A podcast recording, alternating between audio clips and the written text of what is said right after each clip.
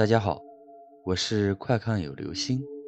今天的故事叫做《鬼讨债》。周先生是个小老板，平时心直口快、大大咧咧的。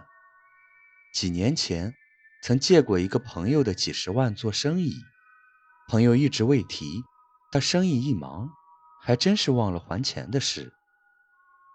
这天晚上，夜已深。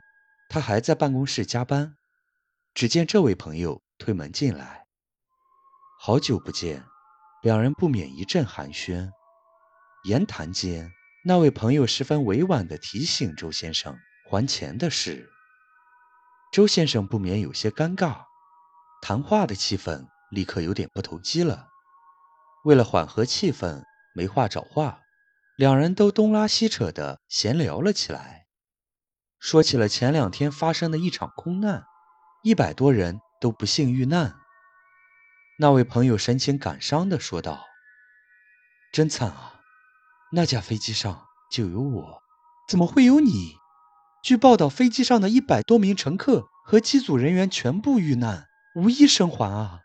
周先生没等他的朋友说完，就接口说道：“我是说很不幸，机上就有我的一位很熟悉的朋友。”那位朋友说道：“哎，我就说，怎么可能会有你呢？